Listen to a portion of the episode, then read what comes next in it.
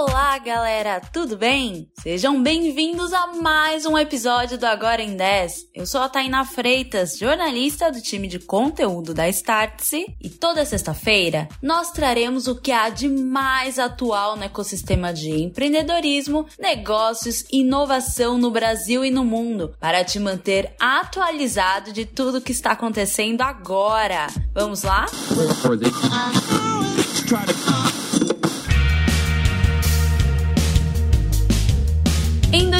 2021, o mercado de influenciadores foi avaliado em 13,8 bilhões de dólares, de acordo com o estatista. A profissão, que começou através das redes sociais, veio definitivamente para ficar.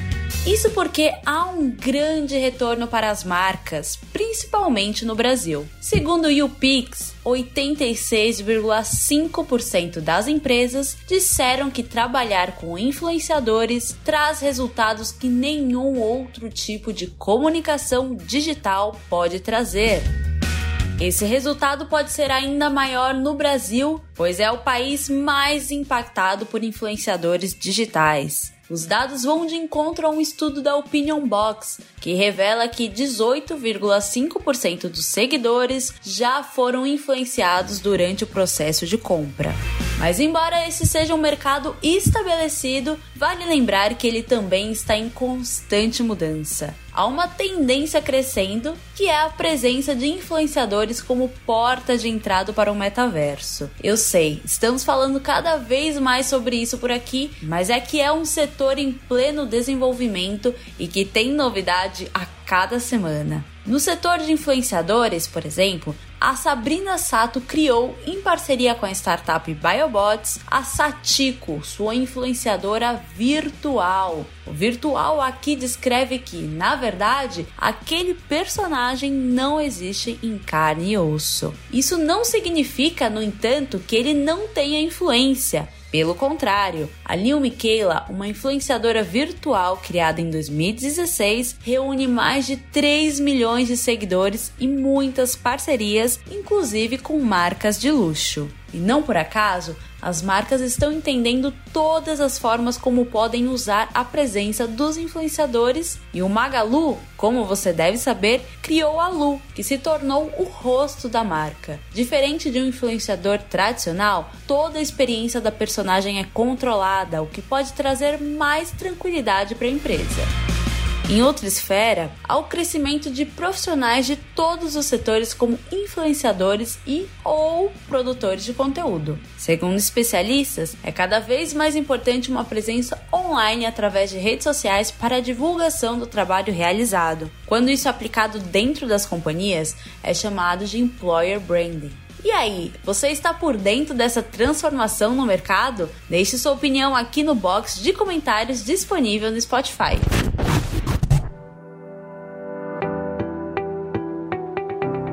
E vamos para o Startup em um Minuto, o quadro no oferecimento da CapTable. Pode entrar, Victor Marques e tempo.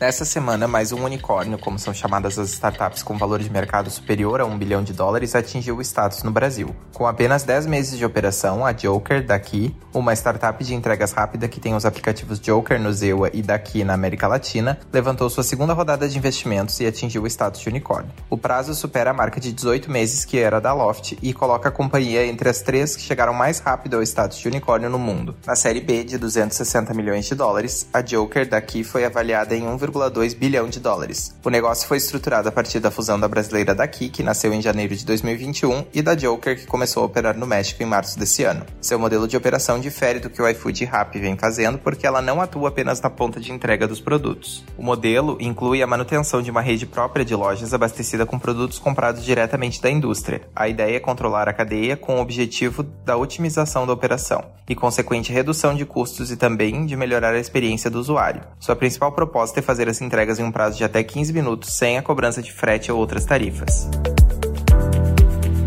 E agora vamos de ok, ok. Aqui você encontra os principais rumores e até mesmo as fofocas do ecossistema de inovação e startups. Vamos lá? Ok, ok. Você deve ter visto que Jack Dorsey, o fundador e CEO do Twitter, deixou o cargo de liderança da companhia.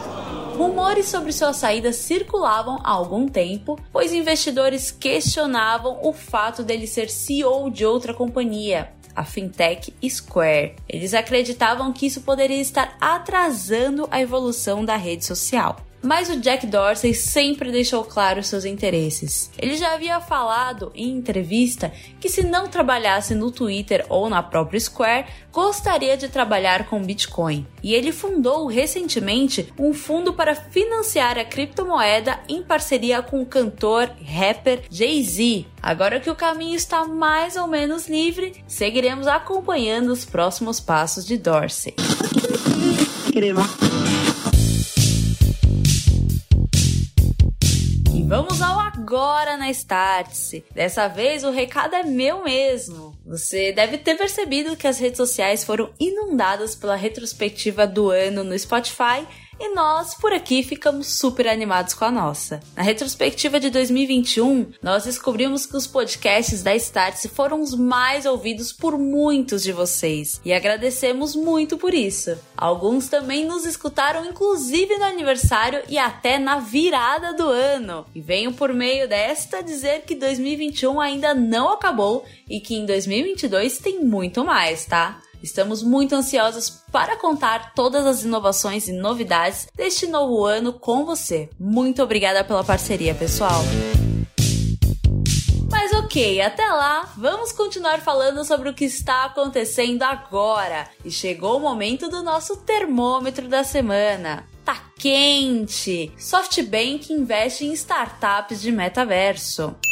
Sim, a pauta sobre metaverso ainda não acabou e dessa vez trazemos a informação que o SoftBank investiu em duas diferentes startups do setor, a DNA Block e Zepeto. Nessa última companhia, o investimento foi de nada mais, nada menos do que 150 milhões de dólares movimento é importantíssimo, pois o SoftBank é um dos maiores investidores do mundo, tendo apostado na gigante chinesa Alibaba quando a companhia não possuía receita ou modelo de negócios ainda no início dos anos 2000 tá morno. Shopee pode abrir centro de distribuição no Brasil.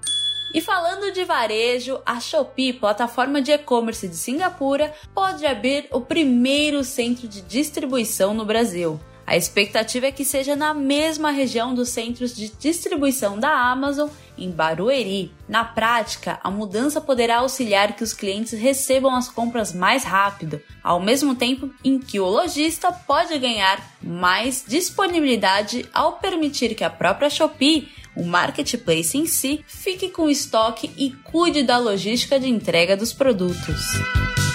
Tá frio! Black Friday nos Estados Unidos.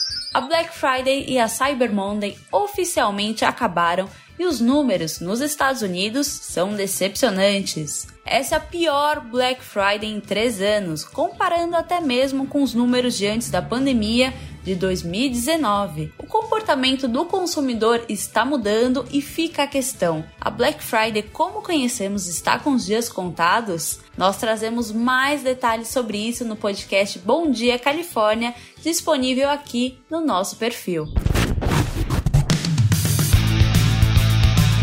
Este foi mais um episódio do podcast Agora em 10, uma produção Startse que vai ao ar toda sexta-feira às 11 horas da manhã. A apresentação é minha, Tainá Freitas, com o roteiro de Tainá Freitas, Alberto Cataldi, Sabrina Bezerra e Victor Marques e edição da Aerolitos. Até mais!